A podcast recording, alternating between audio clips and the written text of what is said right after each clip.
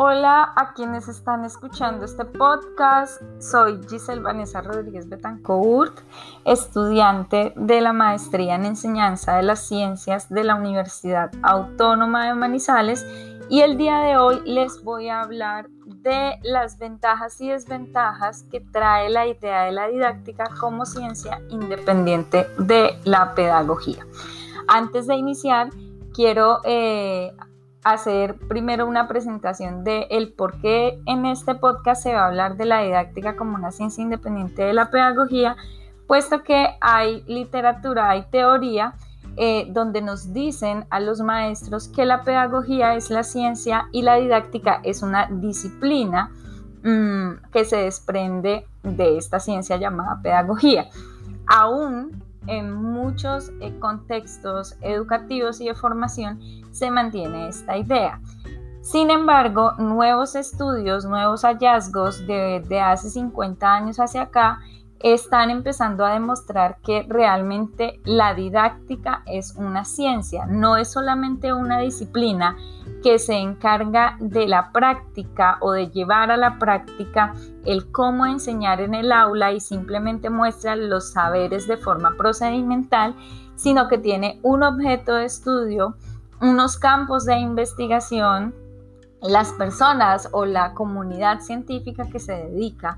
a investigar en este campo y ha tenido una aceptación, por lo cual se le considera actualmente a la didáctica como una ciencia emergente, es decir, ya no hace parte de la pedagogía como disciplina, sino que es una didáctica con un objeto de estudio independiente. ¿Cuál es la gran diferencia entre la didáctica y la pedagogía? Que el objeto de estudio de esta última es la formación integral de los sujetos, ¿cierto? Desde una perspectiva más amplia, eh, bueno, cuyos planteamientos teóricos y discurso es, eh, es basado en la formación humana como tal. En cambio, el objeto de estudio de la didáctica sí siguen siendo los procesos de enseñanza y aprendizaje,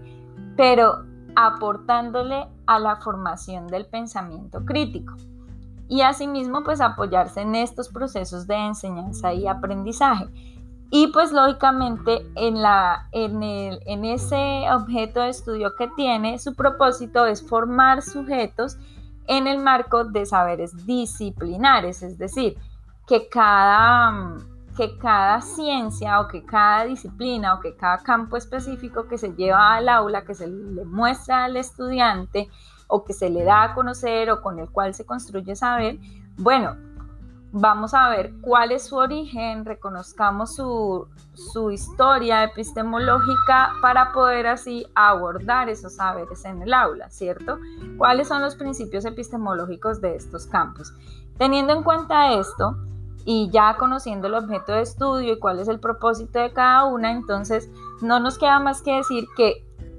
apoyamos eh, la teoría que en este momento nos dice que la didáctica es una ciencia emergente, no una disciplina de la pedagogía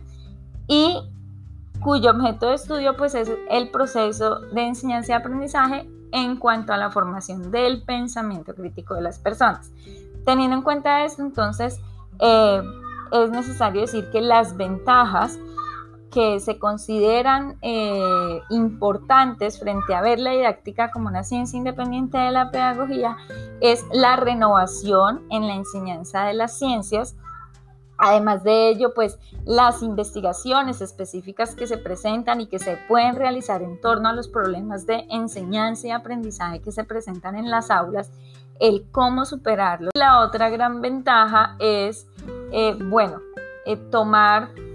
una de las líneas de investigación, la cual es pues la transposición didáctica que se basa en transformar el saber científico en un saber posible de ser enseñado. Esto es lo que nos permite la didáctica de las ciencias y pues tener presente a la didáctica como ciencia. ¿Cuáles son entonces las desventajas? Mm, bueno, personalmente considero que, la desventaja más grande podría ser que eh, al momento de interpretar los diferentes eh, aspectos teóricos o las diferentes lecturas de los autores que han investigado alrededor de la didáctica sea alejarse de la formación integral que propone la pedagogía por centrarse únicamente en los saberes específicos o disciplinares. Otra de las grandes desventajas que creo yo al tratarla como una ciencia independiente es que se siga presentando de cierto modo la confusión permanente entre la ciencia, lo que es la ciencia en general, que nos, cuando hablamos de ciencia no solo estamos hablando pues de la ciencia natural, sino también de las ciencias sociales, ¿cierto? Eh, de la matemática, sino que se considere que cuando hablamos de una didáctica como ciencia, en una didáctica de las ciencias, pues solamente se especifique en las ciencias naturales, con contenidos únicamente científicos y que se pretendan abordar los problemas de enseñanza y aprendizaje alrededor únicamente de los contenidos o conocimientos científicos. Mm, por ahora, bueno, creo que estas son las desventajas. No le veo más desventajas al hecho de ser la didáctica pues una ciencia independiente y espero que les haya gustado mucho este podcast. Cualquier pregunta cualquier comentario, ya saben que lo pueden encontrar aquí en esta página, lo pueden realizar. Un abrazo para todos.